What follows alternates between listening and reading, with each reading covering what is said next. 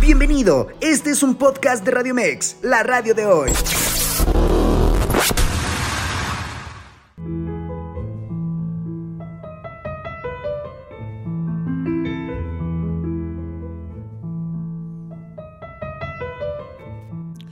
En esta ocasión en el Criticón abordaremos la vida de David Alfaro Siqueiros, el pintor revolucionario.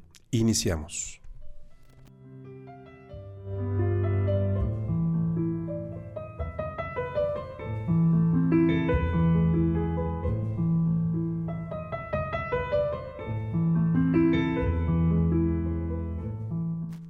Buenas noches tengan todas y todos ustedes bienvenidos al Criticón en este miércoles ya en un enero avanzadísimo. Ya esto se nos está yendo como agua entre las manos, dirían las y los abuelos, pero bueno, aquí estamos muy pendientes de todo el entorno cultural y lo que está sucediendo no solamente aquí en México, sino en todo el orbe. Y ya como escucharon en la muy seductora voz de nuestro amigo Gerard, al quien doy la bienvenida, pues hablaremos de un gran pintor. ¿Cómo está Gerard? Muy bien, muy bien, mi estimado Fer. Muy buenas noches a todo el público de Radio Mex. Y pues vamos a abordar esta ocasión el, el, tema de este, el último de los tres gigantes del muralismo mexicano del siglo XX, a David Alfaro Siqueiros. Vamos a abordar su polémica vida porque es un hombre eh, eh, de fuego, diría yo, muy temperamental, muy polémico, muy revolucionario, ¿no, Fer? Así es, es un pintor que no solamente marcó época y tendencia, sino que también se posicionó dentro de este movimiento que menciona Gerard, que es el muralismo, y que no podríamos entender el México del siglo XX sin este movimiento tan importante, y que va a impulsar a otros pintores y otras escuelas. No me gusta mucho usar el término, pero bueno, se les conocen como los tres grandes, ¿no, Gerard? Sí, así es. Son los tres grandes que... No son los únicos, pero sí son los, los tres más famosos, ¿no? Así es.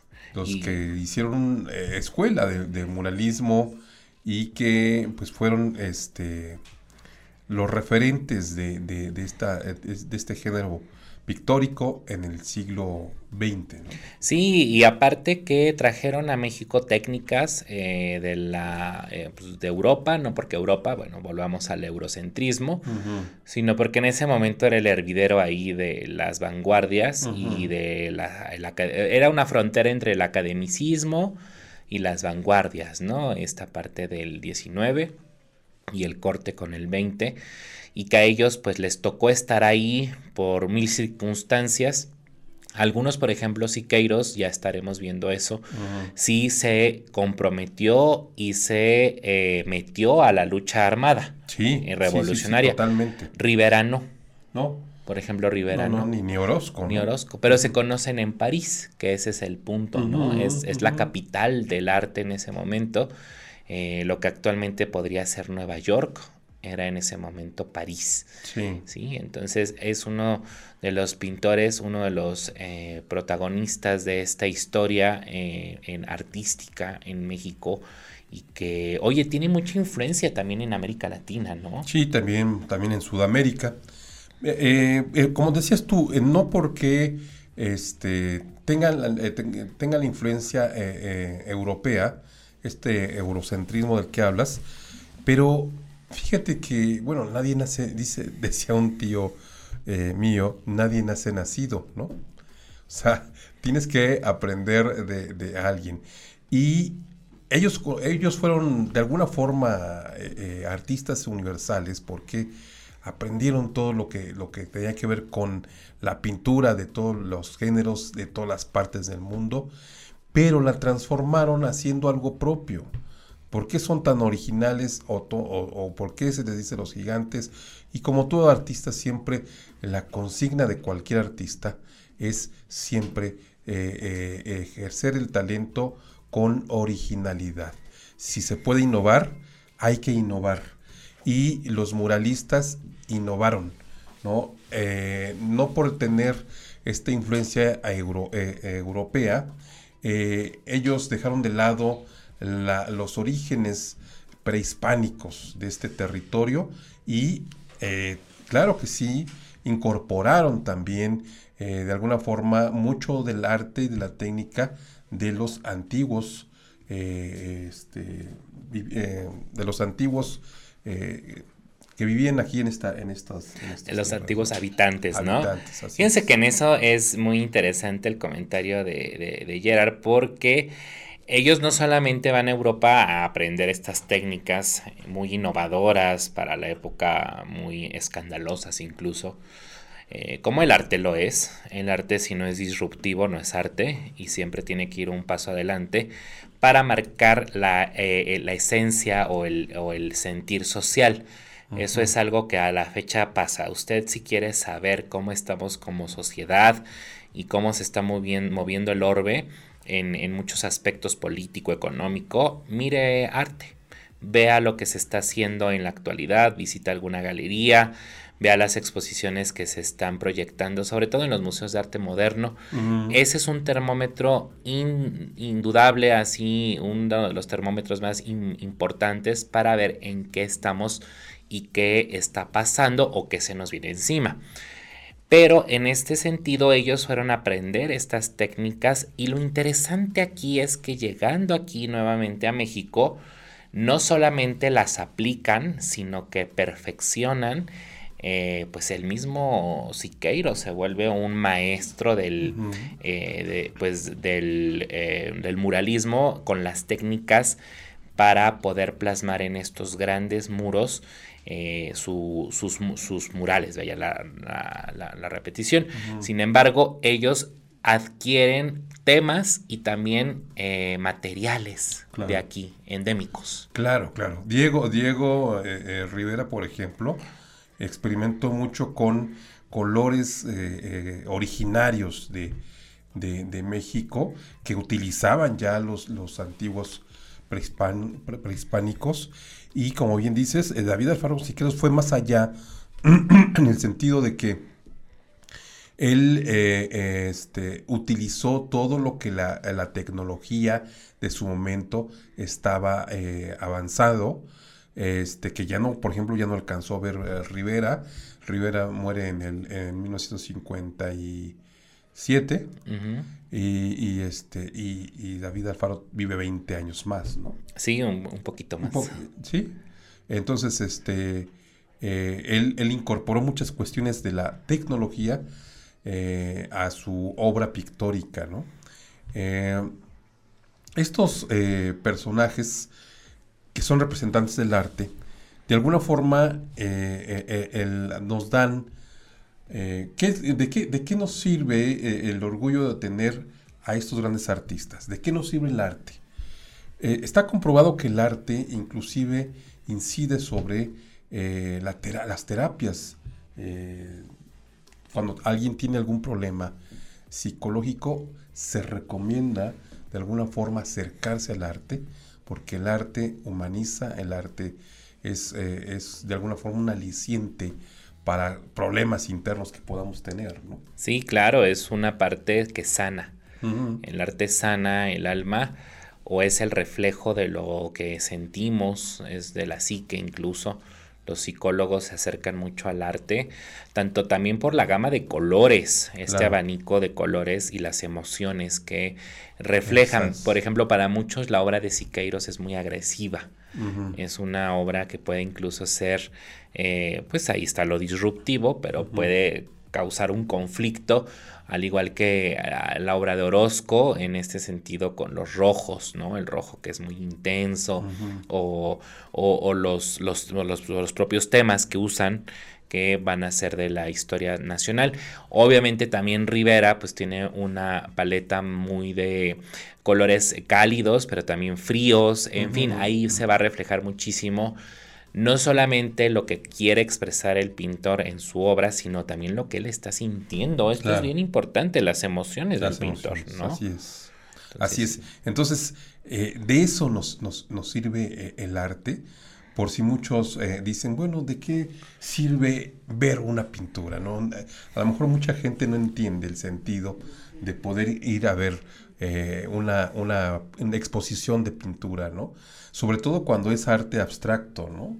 Que precisamente eh, David Alfaro Siqueiros hizo de alguna forma arte abstracto en muchas de sus pinturas. ¿no? Sí, y aparte hay una delgadísima línea entre lo que es arte y lo que se puede ya considerar chatarro o basura, ¿no?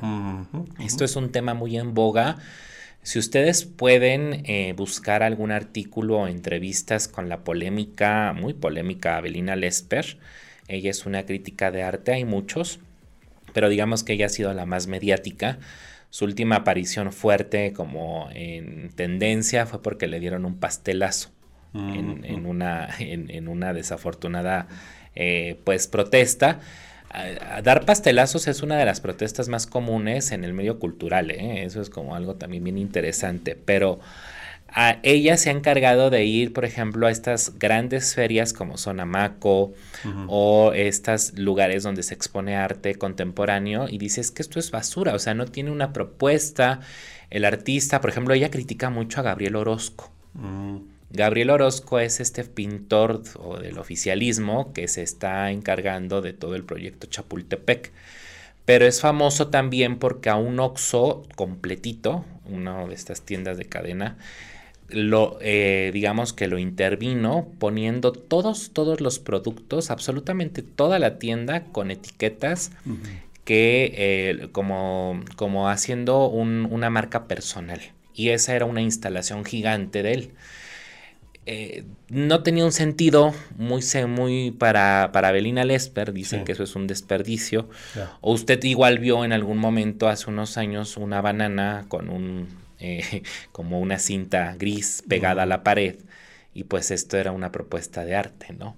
O sea, se puede llegar a estos límites y decir, a ver, esto ya es prácticamente para acercar un bote y tirar a la basura, pero son aparte piezas que valen miles de dólares. O sea, los, el arte es un mercado muy caro. Sí.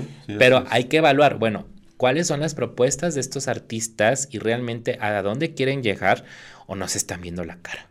Claro. ¿No? O sea, entre eso y ver un extintor, un extinguidor ahí en una muestra de museo, pues prácticamente es lo mismo, ¿no? o sea, pero pues sí, ahí está eh, esta valoración. Yo creo que en su momento también ellos fueron criticados, ¿no? Sí, claro, claro. Siempre la, la, la, crítica es indispensable como en todos los ámbitos de la vida, que ese es otro tema que podríamos hablar. ¿Cuándo se origina la crítica? ¿Por qué la crítica? ¿Para qué la crítica? Pero es indispensable a partir de la ilustración y a partir de las revoluciones, la crítica desde lo político hasta eh, eh, pasando por todos los géneros del arte y de, de las ciencias es indispensable. Entonces van ustedes a escuchar que hay críticos de todo, ¿no? Y pues este programa es el criticón. El criticón. Que no siempre gusta la crítica, ¿eh? Claro, no, no, no. Ahí luego tenemos ejemplos diarios. Siempre va a ser incómoda, siempre va a ser incómoda. la crítica es incómoda, pero es necesaria. Es necesaria. Es sana la crítica. Y mira, hablando de críticas y estos saludos bonitos, nuestra amiga Alain Geset dice saludos a los dos criticones. Muchos saludos, Alain. Los criticones pero no criticamos, sino hablamos. Y pues bueno, vamos al primer corte del programa y ya empezaremos a hablar de la vida de este gran, gran pintor. Regresamos.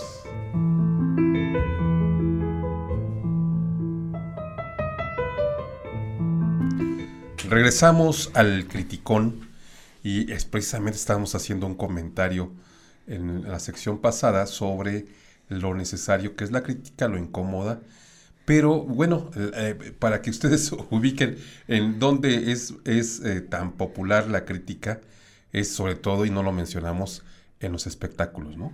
Sí, en los espectáculos, aunque luego se raya en chisme, ¿no? Pero eh, la crítica, mm, bueno, pero a ver, la crítica a la que nos referimos, un poco más, digamos, fina. Así es. por decirlo de una forma no despectiva, es eh, la que hacía, por ejemplo, la, que hacen los críticos literarios, ¿no? O ah, sea, si usted se va a una columna y lee la opinión sobre un libro, una reseña, eso es una crítica. ¿no? O sea, las, las virtudes. O hay, ya vámonos al mundo actual, en TikTok hay algunos críticos de cine que son muy famosos y dan su reseña sobre una película. Ojo, no las críticas de otros necesariamente tienen que ser eh, nuestras propias opiniones. Tratan de influir, sí, pero nosotros también tenemos que tener ahí el ojo crítico, ¿no? y decir, me gusta, no me gusta, pero siempre el por qué. ¿Por qué me gusta? ¿No? Esto es algo que me interesa, me gusta, y ahí es el ruido que se mete. Creo que la crítica es eso, hacer ruido sobre un o conflictuar sobre algo, precisamente para entrar en debate. Es, contrastar, ¿no? Ver lo, lo, lo, negativo, lo positivo, ver todas las partes, ¿no? Y por incómodo que sea, pues hay que decir cuando hay que hacer la crítica precisamente. Pero yo creo que muchos cuando escuchan el programa o que tenemos un programa que se llama El Criticón han de pensar que es algo así como este eh, algún programa de tantos que hay de, espectáculos, ¿no? Sí, han de creer que es, bueno, estos que tanto critican, ¿no? Y curiosamente más bien es un, es un título tomado de un libro, de una obra literaria, ya lo hemos hablado mucho aquí, de, del siglo de oro, en el que el criticón de el autor es Baltasar Gracián. Baltasar Gracián. Y ya, ahí está eh, el criticón, aunque también nos gusta dar nuestra muy humilde y sana opinión. que eso es también ahí. Pero bueno, también eh, nosotros somos amables, ¿no? Luego usted se, ustedes, eh, luego, no sé, hay programas que son muy incisivos, sobre todo el tema que mencionabas, espectáculos, ¿no? Sí, sí, que ahí sí es una crítica ya rayando en juicio de, ética y moral, que es así muy, muy extraño, ¿no? Entonces, bueno, si ustedes les hubieran dicho ese tipo de críticas a Siqueiros, les hubiera roto la cámara. que él sí era un poco violento. Era violento, ¿no? Un poquito. Eh, totalmente. Por algo, eh, él fue, eh, como tú ya lo comentaste, se enlistó en el ejército y, estuvo en el frente de batalla, primero de la Revolución Mexicana y joven. fue en 1914 cuando se enlista. Él tenía pues 18 años, exactamente la edad de 18 años porque, bueno, él nace en diciembre de 1900, de 1896. Sí, 1896. En la frontera del siglo XIX. Así es. Sí. Eh, según esto, este, lo más eh, cercano a la realidad es que nace en, en Chihuahua. Sí. Aunque ahí hay una... Un debate, un Debate entre, y por su propia hija. Sí, ¿no? Sí, sí, sí. O su esposa, ¿no? Alguien dijo, que no estaban seguros si era Ciudad de México o Chihuahua. O Chihuahua, sí. Pero su, su, su, biógrafo, este, que pues para hacer una biografía hay que estar documentado, hay que hacer un poco de investigación, ¿no? Y, y, dice que lo más eh, eh, cercano a la realidad es que nació en Camargo, me parece, es la población Camargo, Chihuahua. En Chihuahua. Bueno, miren, para quitarnos de, dudas, habría que recurrir a los archivos parroquiales, porque pues se ha de ver eh, eh, violento, violento Siqueiros, pero le sacaron el chamuco de niño. seguramente está bautizado o lo bautizaron. Entonces, los archivos parroquiales son muy exactos y ya había registro civil, por supuesto, desde el 56 ya había registro civil del siglo XIX. Entonces, ahí nos quitaremos en algún momento de dudas donde eh, nació. ¿Sí? Y probablemente, pues si nació allá y se lo trajeron muy pequeñito. Sí, así es. Bueno, que fue de hecho así, porque su mamá murió a los cuando él tenía tres años, ¿no? Sí, muy chiquito. Y, este y tiene que emigrar. Pero ahorita que decías eh, esto de, que si fue bautizado y le echaron el, chamuco, hay un dato ahí importante porque su mamá eh, que tenía orígenes judíos, ¿eh? Ah, sí, sí. La, mamá, este, pero eran eh, como muchas familias entonces en México muy, muy religiosa, muy católicos. De hecho, él cuando, cuando llega a la Ciudad de México, pequeño, lo, lo inscriben en escuelas eh, maristas, ¿no? católicas. Y eh, por ahí alguien comentaba que esta religiosidad tan acendrada en, en Siqueiros, él la, él la intercambió ¿no? Por una ideología, que fue el comunismo. El comunismo. Que para muchos una ideología puede ser como una religión, ¿no? De hecho, se, Ah. la ejercen como religión. Hay tantos ejemplos Hay tantos. actualmente y habrá tantos ejemplos en los futuros. Así Pero es. fíjate que es bien importante este dato, porque entonces su mamá era una judía conversa. Sí, así es. eh, se les conoce como conversos que dejan la religión, Judía. pero no abandonan el apellido. Eso es bien importante. Y está bien porque así identificamos también de dónde vienen nuestras raíces. Claro. Por ejemplo, eh, si usted ha escuchado o tiene un apellido como el Carvajal, seguramente tiene uh, orígenes eh, judíos, sefaradís. O por ejemplo, si se apellida Levi, Leví, también ah, es de muy- origen eh, judío. Y pues muchos tal vez para encajar o u obviamente no ser perseguidos, pues cambiaron su apellido a, o más bien cambiaron su religión. Eso pasó mucho en la Nueva España y me conecta con lo que en algún momento plasmó en Palacio Nacional el propio Diego Rivera de una familia, la famosa familia Carvajal, que eh, ellos estuvieron en el primer acto de fe, en el auto de fe, eh, y los trataron horrible. La familia Carvajal eran judíos que se hacían pasar por cristianos, llegaron a la Nueva España, los descubren y hagan de cuenta que desde la Plaza Mayor o actualmente el Zócalo, los trajeron con su San Benito. Caminando. Un San Benito es una como un cucuruchote en la cabeza y una pues, túnica, ¿no? Y los trajeron caminando, azotándolos hasta la Alameda, ahí por donde está el templo de San Diego, y ahí los quemaron a toda la familia. ¿Cuándo fue eso? En el siglo XVII, XVI, finales del XVI, principios del XVII, si no mal recuerdo. Entonces fue un caso muy sonado, los Carvajal, porque pues ellos eh, eran una familia aparte de comerciantes, pues Sí. obviamente unas profesiones que los propios judíos traían. Y bueno, pues eso habla de otro mundo, ¿no? Pero bueno, aquí regresando, orígenes judíos para la mamá de Siqueiros, qué interesante dato. Sí, sí, sí. Muy sí. interesante. Así es. Y bueno, este vienen a la Ciudad de México, pero eh, él se va, lo, lo- lo- mandan, su papá lo manda con su abuelo a Irapuato, Guanajuato. Eh, eso va a ser muy importante para su, para su vida. Eh, está algunos años en Guanajuato. Su padre, digo, su abuelo, era un, un hombre de, de- rancho totalmente. Que estaba en contra de las injusticias, que había muchas, que estaba en contra de, de los caciques, de los hacendados, y que siempre estaba hablando de ver por la gente más desfavorecida. Y eso marcó mucho a, a- a David Alfaro Siqueiros. Tan así que se atrevió todavía en el régimen porfirista, creo que fue en 1908, a- ahí en la esquina de Hidalgo, en la actual avenida Hidalgo, a gritarle Sí, una injuria al mismísimo Porfirio Díaz. 1908. Sí, sí. Sí, sí, Ese sí, año sí. nació mi bisabuela, fíjate, Ah, en el 8. Ujú. Sí, mira, ¿qué, qué tal? y ahorita así bien, bien abuelito, no, mira, mis, mis recuerdos. sí, mis recuerdos. Oye, pero le gritó, le Uy, gritó. pero era un chamaquito, Sí, bueno, no, es en el traen- 1908 tenía 12 años. Pues tan así que el coche de lujo que iba, no era un BMW, ¿no? Sino un coche de estos de carreta, pero lujoso. Se bajó el dueño y lo azotó ahí en plena vía pública al chamaco este, indolente, ¿no? Porque le había gritado algo a Porfirio Díaz. Porfirio Díaz. No se le podía gritar nada. Sí, no, no, no, no, no, no, esos regímenes donde no cabe la... En, en el único lugar, eh, en el único momento, en el único sistema donde no cabe la crítica y no cabemos los críticos es en un régimen autoritario, dictatorial, Donde hay censura. donde hay censura. Donde hay censura, fíjense.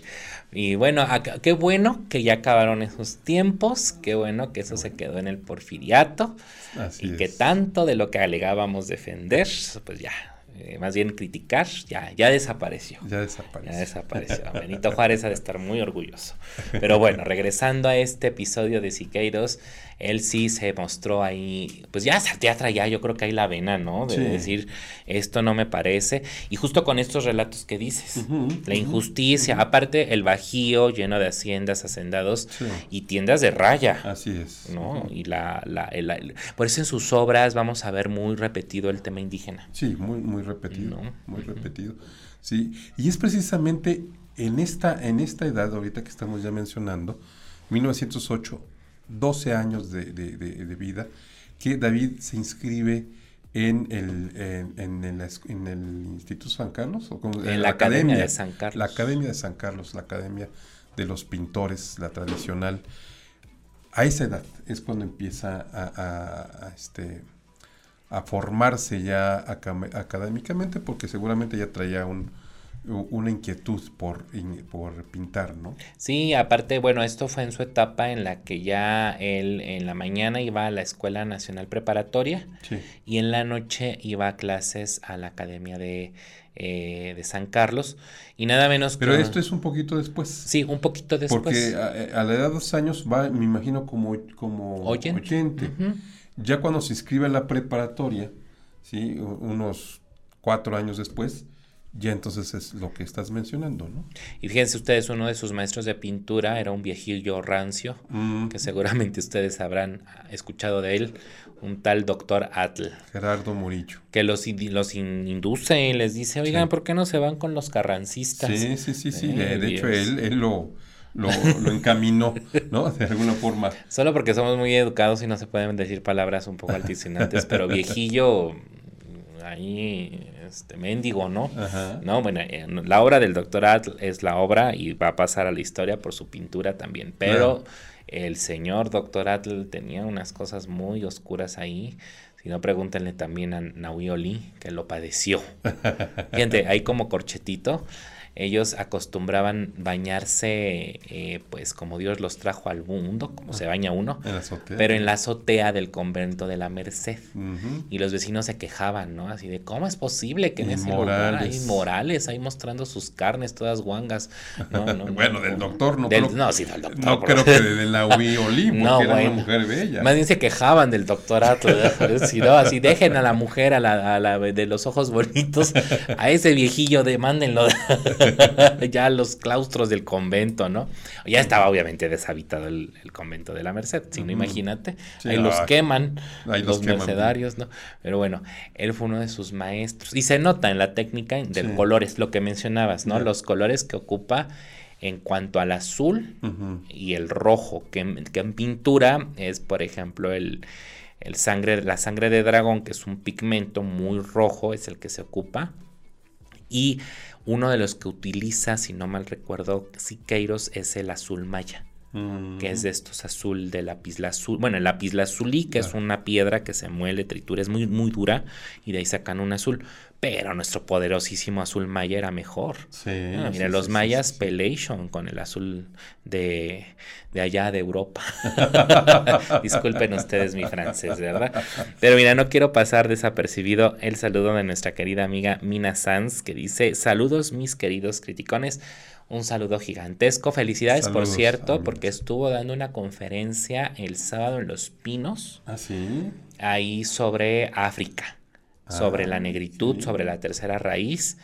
Ya luego, si te parece, en algún momento entrevistemos a Ale para que nos hable precisamente de esta tercera raíz. con mucho gusto, claro. Entonces, muchos saludos a nuestra querida Ale. Ustedes saben que son un, público de primer nivel y también no se hagan, son bien criticones. Pero entonces aquí se empieza a educar, si no es que decir a echar a perder. Bueno, entonces el doctor Atl es el que lo encamina y lo presenta con las huestes de eh, Carranza. Es en ese bando, en esa, en esa formación militar en la que eh, David Alfaro Siqueiros, a diferencia de sus contemporáneos, bueno, de sus eh, mayores, porque eran, fueron mayores, tanto Orozco como Rivera, e, él sí se enfila, sí este, toma las armas y se va a la lucha armada de la revolución. Cuando muere Carranza, ya cerca de, de 1920, pues este, hasta ahí fue la participación, pero no va a ser la única, no va a ser la única. Y esto habla de esta violencia de la que ya refería Fer, eh, de que era un hombre arrebatado. Muy arrebatado. Pero fíjate que nada más no me gustaría dejar pasar un poquito. 1914 creo que sí está presente en la Convención de Aguascalientes. Pues sí, pues debe ser, porque debe ser. Sí, ahí está y eh, es una, pues ya lo hemos comentado muchas veces, está, es un, un parteaguas, es una antesala de la constitución del 17, de lo que realmente fue el constitucionalismo. Pero ya haberse unido a las huestes de Carranza fue algo importante porque pues iban sobre Huerta, ¿no? Claro aunque luego Huerta fue sobre Carranza, pero pues bueno, es que ahí era un matadero.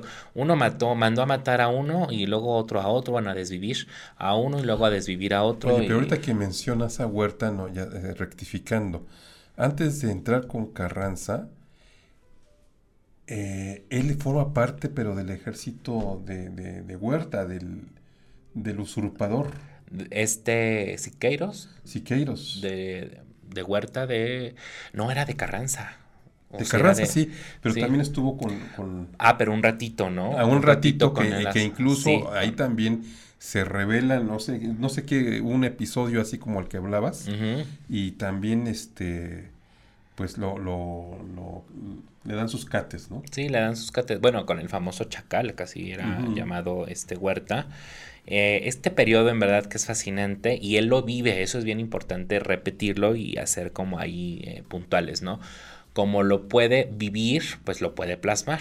Por eso su obra también es muy contestataria y toda la vida va a estar en conflicto, ¿eh? Tan así que hay una muy, muy famosa fotografía de él en Lecumberri, ya llegaremos a ese lugar también, donde están los eh, barrotes y la mano. O sea, es uno de los lugares eh, icónicos, una de las fotografías icónicas del siglo XX en México. Entonces ahí está, ¿no? Bueno, pero después de todo este alboroto, le dije, se da la oportunidad de que viaje a Europa, ¿no? Sí, sí, sí, se va precisamente en 1919, se va a Europa y allá, fíjense, hasta estando en Europa, estando en París precisamente, es que conoce por primera vez a Diego Rivera. ¿No? Ahí lo, lo conoce, eh, eh, se empiezan a, tratar y va a ser también una relación muy conflictiva la que tiene David Alfaro Siqueiros con Diego Rivera. Ah, se pelean en, varios momentos de su, de su vida, tan es así que eh, este, en la muerte de Diego deciden que David, ah, bueno, no sé si él se propuso para hacer el discurso fúnebre y, su, y, su hija este, Lupita precisamente, Lupita que Lupita Rivera que la tuvimos aquí en Coacalco eh, se opone a que, eh, que, diga el discurso y le grita. Ahí en pleno funeral en Bellas Artes le grita David tú no puedes hablar porque eras enemigo de mi padre. bueno, y cómo no, si cuando vino Trotsky, pues el propio Siqueiros mandó ahí a que avaliaran la casa en Coyoacán. Así es. O sea, pues también. Ese es, ese, ese es el origen de su desacuerdo, porque los dos fueron militantes del Partido Comunista Mexicano, pero en diferentes bandos. Eh, eh, David Alfaro Siqueiro era eh, stalinista, si estaba con el statu quo, con el régimen de la ex Unión Soviética, y Diego prefirió irse del lado opositor, del lado de los trotskistas, ¿no? Sí, bueno, dos ya Hemos, ya hemos contado que incluso hospedó a León Trotsky eh, en su casa Diego Rivera, ¿no? Y bueno, ese fue el origen de ese conflicto muy fuerte que tuvieron estos dos pintores. Eh, pero como tú dices, eh, de hecho el primer atentado contra Trotsky lo organizó y lo, y lo ejecutó el propio David Alfaro. Sí, es que en verdad estuvo metido en muchas cosas. También en España se une a la guerra civil. Sí, esa es la segunda, por eso, por eso comentaba. En primer, su primera experiencia militar en el frente de batalla fue en la Revolución Mexicana, pero el segundo, la segunda experiencia eh, fue en España, precisamente. Sí, bueno, en, yo recuerdo que en mis clases de arte mm, contemporáneo mexicano, con el doctor Renato González Melo. Él fue director del Museo Carrillo Gil. Sí, claro. Y ahorita es investigador del Instituto de Estéticas. En San Ángel está el eh, sí, y también fue su director del de, Instituto de Investigaciones Estéticas. Él es un apasionado de la vida de Siqueiros. Si quieren acercarse a Siqueiros, lean algo del doctor Renato González Melo. Y él sí llegó a afirmar en clase que al menos en este periodo que vamos a hablar de la guerra civil, pues sí, se, se desvivió ahí algunos. Pues, los mandó al otro Ah, mundo. Sí, sí, sí. Sí, pues eh, es un hecho, ¿no? O sea, entonces ahí sí es como algo que eh, pues hay que no criticar, por supuesto, porque pues estaba en un, estaba en un, en un campo de batalla, pues que lo que Bueno. se hace ahí es eso, ¿no? Pero pues digamos que pues, también era un hombre que era pasional, o sea, es- era muy, pas- muy pasión. Y, y pura, mira, ¿no? estas dos participaciones, tanto la, la Revolución Mexicana como la eh, enlistarse en el ejército republicano, diríamos, ¿no? Por la República en España, Los pues son méritos a favor de él, para quienes eh, creemos que era necesaria la revolución, la lucha de la Revolución Mexicana fue por causas nobles, para, para cambiar el, el- el régimen dictatorial de Porfirio Díaz, por un lado, y en España, pues el ejército republicano en, en contra de lo que finalmente triunfó, que era este el franquismo, ¿no? Este gobierno dictatorial de Francisco Franco. Sí, y lo que aprende muy bien en París y en, en Europa, en Barcelona sobre todo, son los manifiestos. Obviamente, pues el manifiesto del Partido Comunista es uno un parteaguas también. Pero a partir de este tipo de manifiestos, los artistas era muy común que hicieran Sí, manifiestos. e- e- es- en- como dices, en esa temporada era, era común eh, hacer manifiestos, ¿no? Quizás eh, por la, esto de los manifiestos eh, se hace que tienen la influencia del, del calor de la, de la lucha política. Entonces los artistas no fueron ajenos, de, de hecho no fueron tan, tan no fueron ajenos que formaron sus propias agrupaciones. Eh, ya hemos comentado, Diego formó parte de una y David Alfaro Siqueiros formó parte también de otra. De hecho, creo que estuvo en mm, dos o tres agrupaciones que él mismo impulsó de, de artistas este, revolucionarios. Sí, y en ese sentido, por ejemplo, él eh, presenta un manifiesto que se llama Tres llamamientos de orientación actual a los pintores y escultores de la nueva generación. Ojo, para estas fechas pintores y escultores formaban parte de oficios y por lo tanto eran obreros. Y por lo tanto era clase trabajadora. O sea, ese es el, el punto, ¿no? Y también hay otro manifiesto que es una nueva dirección para la nueva generación de pintores y escultores americanos en la que eh, pide que se renueve lo espiritual. O sea, ya iba más profundo, ya está ahí haciendo otras lecturas, lecturas más filosóficas. Sí, e- esto lo hace, este manifiesto es en Barcelona, ¿no? En Barcelona hacia el 21, un año antes de que llegue a México. Mm, nuevamente, De que, de que regrese. a México de. París, ¿no? Porque esta ida a Europa es de 1919 a 1921 Así precisamente, es. Que no es casualidad, eh, igual que a Diego, eh, el secretario de Educación, el, el primer secretario de Educación Pública, José Vasconcelos, eh, llama a, a varios talentos, qué visión también de este hombre, porque llama, no solamente llama a Diego Rivera, sino también invita a David Alfaro Siqueiros a que venga a exponer su arte públicamente. Sí, y bueno, claro, también el Vasconcelos hay que decirlo es joven, porque luego se vuelve un este o- otro viejillo rancio, ¿no? Es Sí, se vuelve sí, sí, bien, sí. en- bien, bien energúmeno, ¿no? Ahí sí este, cambió mucho. En los 30, ¿no? Puro viejillo rancio en la historia, ¿verdad? Pero fíjense, otro viejillo rancio que llegó aquí para, bueno, estaba cuando llegaron, llegó Siqueiros, fue Álvaro Obregón. Ajá, ah, pues era el es, presidente, el de, la presidente de la República. Pero tienes toda la razón. A pesar de que tenían muchos, eh, pues tenían pensamientos encontrados, no, no, no estaban muy de acuerdo tal vez en todo, invitaban a los mejores. Sí, sí, sí. Esa sí. es la visión, ¿no? Así de tú vas a hacer esto porque pues tu, tu obra te respalda, ¿no? Así es. así Y es. pues así ofrecieron los muros de Palacio Nacional, de la Secretaría de Educación de Pública, todos los edificios públicos. de todos esos edificios públicos que en algún momento algunos fueron, por ejemplo, iglesias y se volvieron Ujú. bibliotecas.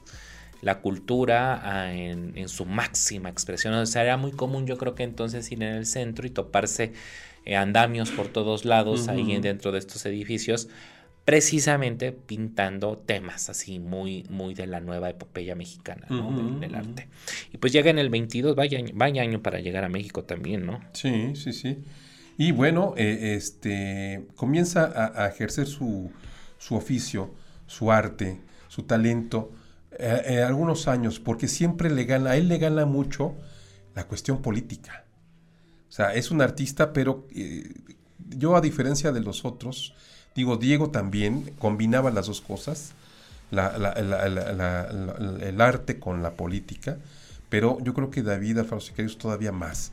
Y él deja de pintar por ahí del 24 para enlistarse eh, este, en la militancia eh, de lleno, la militancia política, ¿no? Sí, exactamente. Y bueno, ahí ya había hecho obra en la Escuela Nacional Preparatoria y en el Colegio de San Ildefonso.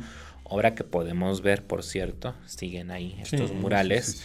Lo que pasa también con Siqueiros es que le gustaba mucho experimentar. Eh, hay mucha hay, hay nuevas eh, pinturas o nuevas técnicas que ocupa que a la larga son contraproducentes. Es el mismo efecto de Da Vinci.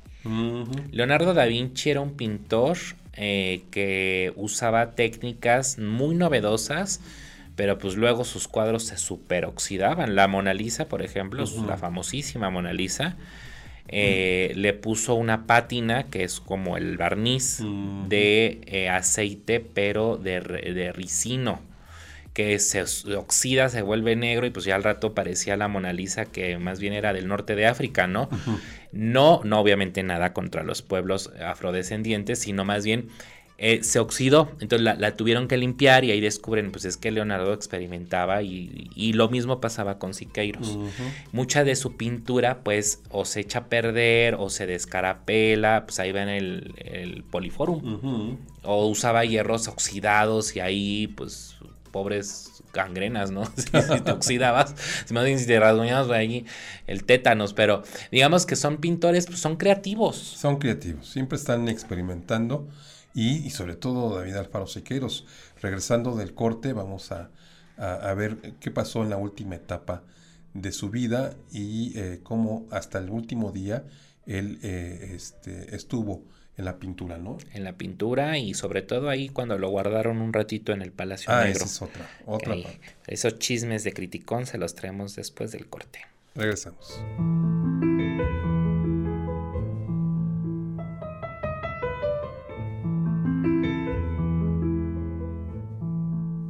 Regresamos al criticón y estamos hablando de David Alfaro Siqueiros. Eh, por su militancia política, como, como, como decíamos, por su, su, polémica actitud revolucionaria, él fue eh, encarcelado en varias ocasiones, ¿no? Eh, creo que fueron tres o más de tres eh, ocasiones, y la primera fue de un año, y la, la, la última, pues ya estaba grande de edad. Ya, ya era, pues ya estaba casi en la tercera edad. Ya casi estaba en la tercera edad. A esa, a esa, edad todavía lo encarcelaron, lo que habla de que su espíritu eh, rebelde siempre estuvo presente. Eh, de hecho, lo, acusan de sedición, ¿no? Social o disolución de, ¿no? ¿cuál es el delito? ¿no? De alborotar. Pa' pronto, ¿no? Pa' pronto. Viejillo alborotador, nuevo término desbloqueado, ¿no? Ya tenemos viejillo rancio, ahora viejillo alborotador. No, esto habla mucho también de la parte que no dejó nunca de ser disidente. Sí, así es. No solamente con el pincel, él también usó la palabra y el manifiesto. Así es. Se reveló muchas veces, ¿no? Criticó muchas veces. Y también era, mm, pues, eh, una voz importante. O sea, se le tomaba mucho en cuenta la opinión de Siqueiros, fue tomada mucho en cuenta en el ámbito cultural. Claro. Y aparte influyó. Influyó en muchas generaciones. Mucho, mucho. esta última vez de la que comentamos estuvo cuatro largos años, de 1960 a 1964. Sí, ya tenía pues 64 eh, años. 64 años cuando ingresa cuatro años más a la, cárcel. Y, este, pues fue el, yo creo que el que preparó el camino para, para que después llegara eh, revueltas, ¿no? Sí, bueno, también ese es un, un, personaje muy, muy interesante que ya hemos hablado algunas veces aquí en este espacio. Bien vale la pena retomarlo, pero el espacio también, eh, hablando de estos lugares donde estuvo eh, Siqueiros, pues fue nada menos que el Palacio Negro, el famosísimo Lecumberri, que actualmente es el Palacio de la Memoria, porque ahí es sede del Archivo General de la Nación Y muchos, hay un tríptico de hecho que pintó en la cárcel eh, y que está expuesto y en los muros también hay algo de él en algunos eh, salones de este recinto que marcan su paso por eh, Lecumberri, ¿no? O sea, un preso eh, pues podríamos catalogarlo como político. Sí, es un preso político. Que no estaban, no estaban con la población general, ¿eh? Ah, Hay que decirlo. Ellos estaban en donde está el Torrejón. Si ustedes un día van al, a la GEN y piden una visita guiada, son gratis y los llevan por donde estaban las eh, pues celdas que actualmente son los espacios donde se guardan los documentos todo con mucho pues modificado al 100% no pero el área donde está una torrecilla y un patio circular ahí es donde estaban los presos políticos. Sí es un dato interesante. Cierran Lecumberri hay que decirlo a finales de los 70 por una fuga que hubo Mm. Se fugó alguien. ¿Y cómo lo hizo? Con un túnel. Bueno, y en eso creo que tuvo que ver eh, en el sistema carcelario. no, me, no me sorprendería. en el sistema carcelario, en el, eh, este, eh, don, el doctor, miembro del Seminario de Cultura Mexicana, doctor Sergio Ramírez. Ah, yo dije por influencia de Siqueiros, ¿no? No, Sergio García Ramírez. Ya. Sí, sí, pues. ese es un dato que no mencionamos cuando Fíjate, yo no sabía eso. Qué bueno que lo mencionas. ¿Para que se cerrara Lecumberri o para la modificación al sistema? La modificación al sistema penitenciario del país. Bueno, es que aparte caer en Lecumberri no era algo eh, del otro como saco roto, no, era un lugar muy tétrico. Tan así que pues inspira novelas como la de La Pando, del propio Revueltas, que era un lugar espantoso. Y ahí desfilaron una de, de, personalidades del todo tipo, presos políticos, de Lampa, en fin. Es un lugar muy interesante en ese sentido. Porfiriano se inaugura ah, como estas grandes obras de principios del 1900 y pues ahí eh, pues hay un, gran eh, historial que, narrar. Pero si ustedes quieren ver parte de esta obra, ahí está. Y fíjate, yo no sabía que hay obra de Siqueiros también en una escuela en Chile. Ah, sí. Fíjate que ya no nos va a dar mucho tiempo. pero él, él estuvo, él estuvo eh, viviendo en Chile entre 1940 y 44, me parece. También son como cuatro años que se va a Chile. Ah, pues precisamente una vez que comete el atentado contra Trotsky, obviamente para no ser detenido, porque fue, eh, fue muy evidente o fue eh, claro que, que él había sido, este, se va exiliado a Chile. Lo recibe Pablo Neruda, precisamente, ah, pues el poeta. nada menos. Y, reside en Chile cuatro años. Sí. ¿No? Eh, bueno, aquí en México, ya en los últimos años de su vida, hay un, hay un, un ingeniero de apellido Suárez. Manuel Suárez, que lo, va a impulsar mucho, que va a financiar eh, su obra, que eh, eh, le da un terreno en Cuernavaca. Ah. Sí, en Cuernavaca para que ahí, de hecho, él muere en, Cuernavaca un 6 de enero, sí, este año, no lo hemos comentado, pero el ah, por eso estamos hablando, por eso estamos hablando de, por cierto. El pasado 6 de enero cumplió, seis, cumplió 50 años de su muerte. 50 aniversario. y en Cuernavaca está el museo, un museo dedicado a Siqueiros. Sí, claro, ahí donde vivió. Sí. Bueno, en el Palacio de Cortés hay murales de él. Sí, sí, sí, sí, sí, claro. Sí, ah, no, no tengo exacto cuántos años vivió en Cuernavaca, pero ahí terminó sus días. David Alfaro Siqueiros y el lugar donde, donde en ese terreno que les hablo, pues lo hizo todo todo lo donó. Él cuando muere dona toda esta esa propiedad para que sea un museo. Sí. ¿no? De hecho, ahí pintó, pintó paredes eh, este, y todo está adecuado para, eh, para el museo, para un museo. Sí, y bueno, una de las obras gigantescas también de Siqueiros en la Ciudad de México es el Poliforum. Esa es, su obra magna, ¿sí? Su capilla Sixtina. Así es, es la obra magna, el, el, el, ¿cómo se llama? Anfiteatro. Anfiteatro. David, no. Es el Poliforum. Poliforum. David Alfaro Siqueiros, precisamente, que es un es una obra este, emblemática de la Ciudad de México. Está exactamente a un lado del el World Trade Center. Ajá, sí Eh, es. cualquiera que ha pasado por ahí la ubica, ¿no? Eh, es un, eh, son 400 metros de pintura, está por fuera y por dentro.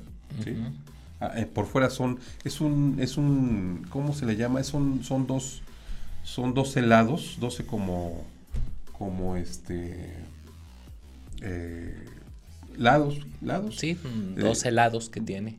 No, no, no, es es un- que parecería que dijimos 12 helados así No, de vainilla no. y chocolate. No, 12 helados. Ajá. Sí, 12 helados. Y es el mural más grande, uno de los más grandes del mundo. Son como cuadros, grandes Sí, cuadros. Sí, paneles. Sí. 12 paneles. Y 12 fí- y, paneles. fíjense cómo se adecua a los tiempos, ¿eh? porque es un poliforum, estuvo abandonado, se ha pedido también que se rescate. En algún momento incluso se pensó en demoler, pero Sí. ya se le declaró monumento artístico de la, Sí, de la claro, nación. Claro, por Porque supuesto. como dices, junto está el World Trade Center, ¿no? Pero tan se adecua a los tiempos que actualmente se han presentado hasta estando peros. Es que es un, es un gran foro eh, donde se pueden eh, hacer eventos tanto culturales como espectáculos como, de, como políticos. Caben en el interior dos mil personas. No está nada chiquito. No, no está nada chiquito. Y es impresionante porque todo está eh, eh, eh, lleno de- del mural, del famoso mural La Marcha de la Humanidad. Nada menos y nada más. Que es uno de estos temas épicos, ¿no? De la, Si de la ustedes están dentro, van a, a percibir como si estuviera marchando. Hay una, Sí. hay una este, percepción óptica Así es. de que hay una marcha, ¿no? Ven a todas estas personas pintadas en las paredes como marchando. Y Fíjate, esto lo aprendió muy bien de el futurismo italiano. De, de Quirico, por ejemplo, que él hacía eso, y de Duchamp. Eh, Mm. eso, esa técnica Marcel es Duchamp. de Marcel Duchamp. Esa técnica se llama foto, eh, cronofotografía. Mm. Es algo, es una antesala del cine. Pero antes de irnos, les queremos recomendar este libro. Este es el tomo 2 de Justino Fernández, Arte Moderno y Contemporáneo de México. ¿Quién es Justino Fernández? Él sí era bien criticón del arte y fue uno de los directores del Instituto de Investigaciones Estéticas de la UNAM. Y en este libro se van a poder encontrar no solamente la biografía de David Alfaro Siqueiro, sino de otros pintores. Si pueden adquirirlo, son dos tomos, vale mucho la pena y pues ya se nos vino el tiempo encima. Pues nos estaremos escuchando, ¿no, John? Nos escuchamos y nos vemos. Gerard. Me atrapé un poquito. El próximo lunes. El próximo miércoles, amigo. Ah, sí, cierto, miércoles. ya no sé cuándo vivo. Hasta luego.